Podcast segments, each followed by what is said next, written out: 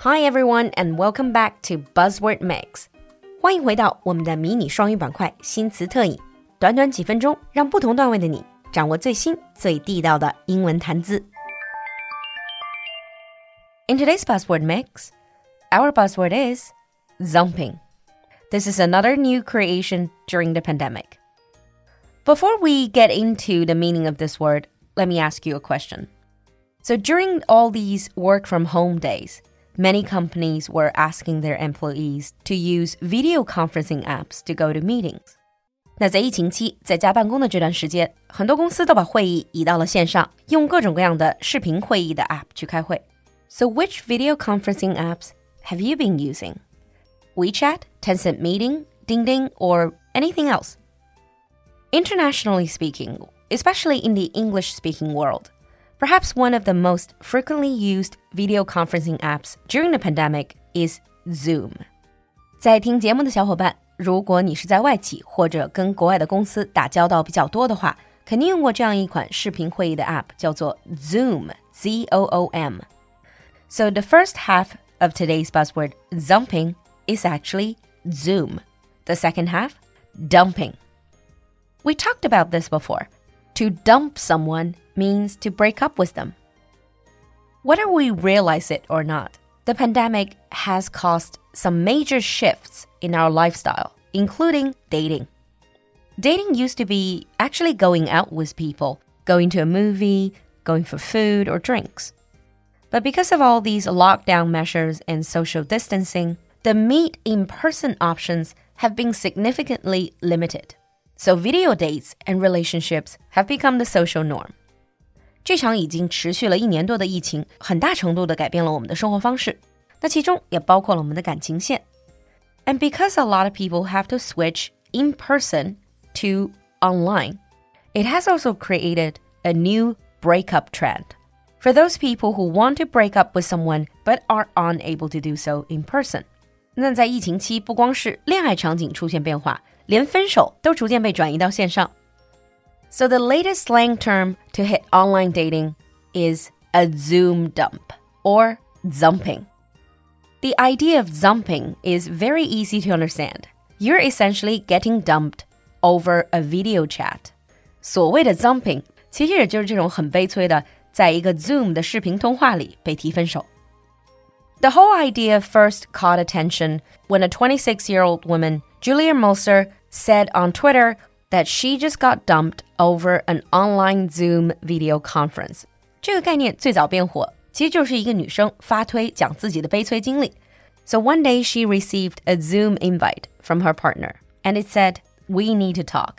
So she went to the Zoom call. So what followed was a surprising and painful breakup. But honestly, girl, we've all been in relationships.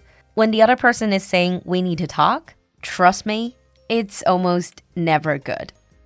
港真哦，各位老司机都知道，听到对方说 "We need to talk"，通常都不是什么好事情。So after getting dumped over a Zoom call, she felt really upset. So she went on Twitter and asked, "Am I the first person who's been dumped via Zoom?" 是不是很像中文里用“难道只有我”那种句式说话的人 so this really simple Twitter post has gone viral overnight with lots of likes. And following her story, the media actually created a new phrase that is today's buzzword, "zumping," to describe that situation when you get dumped over a Zoom call. 因为这个女孩简单的吐槽在网上一下火了，所以就出现了 zumping 这样一个现象级的词。So talking about the breakup experience, this girl Julia Moser, she said there's something particularly hurtful about this happening in the midst of a global public health crisis. 疫情期在网上被甩，其实还是跟平时的分手经历不太一样的。I can't have my friends come over and bring me cake and wine. Crying over FaceTime to my sister isn't the same as getting to wipe your snot on her shoulder in real life. 那因为在疫情期，所以难过的时候也不可能叫好基友过来陪我。 和我姐姐视频哭得稀里哗啦的时候，我也没办法往她身上蹭鼻涕。uh, because of this simple trend she started, people began to reply to her post and share their own stories of getting dumped in the internet age. For example, one woman said, My ex asked me for a divorce through Facebook message when Facebook was still new. Well, hopefully, he at least sent it through a private message. Another person shared an experience of getting dumped by the company. He or she said, I was once laid off via PowerPoint. 你知道吗？通知炒掉我，公司只用了一张 PPT。这究竟是人性的扭曲，还是道德的沦丧？but one of the worst stories is about this woman. She said, I got dumped while in Europe over email in 2009. I didn't have enough euros to refill the hostel computer to log out, so the screen just froze on the email and I had to stare at it.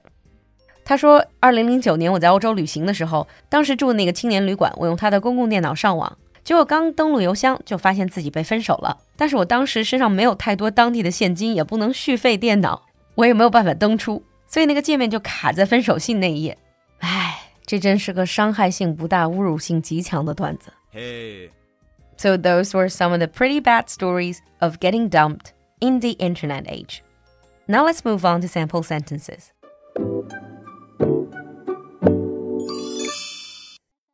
Sample 1. Zumping is the new dating trend coronavirus lockdown has created. Zumping is the new dating trend coronavirus lockdown has created. Sample 2. People who cannot break up with their partners in person resorted to zumping. People who cannot break up with their partners in person resorted to zumping. 你听懂了吗？关注我们的公众号“露露的英文小酒馆”来获取更多拓展内容。So, do you know any zumping stories? Have you ever been zumped or zumped someone else? 期待你的分享，我们下期见。新春伊始。正是自我提升的好时节。酒馆自己的进阶口语课程第十二期也正式开放报名了，和露露一起敢开口会开口，让你的英文更地道。现在报名更有限时的特别早鸟价优惠，赶快联系小助手吧。微信号是 l u l u x j g three，l u l u 就是露露。XJG 是小酒馆的汉语拼音首字母，最后一个数字三，L U L U X J G three。我们在酒馆等你。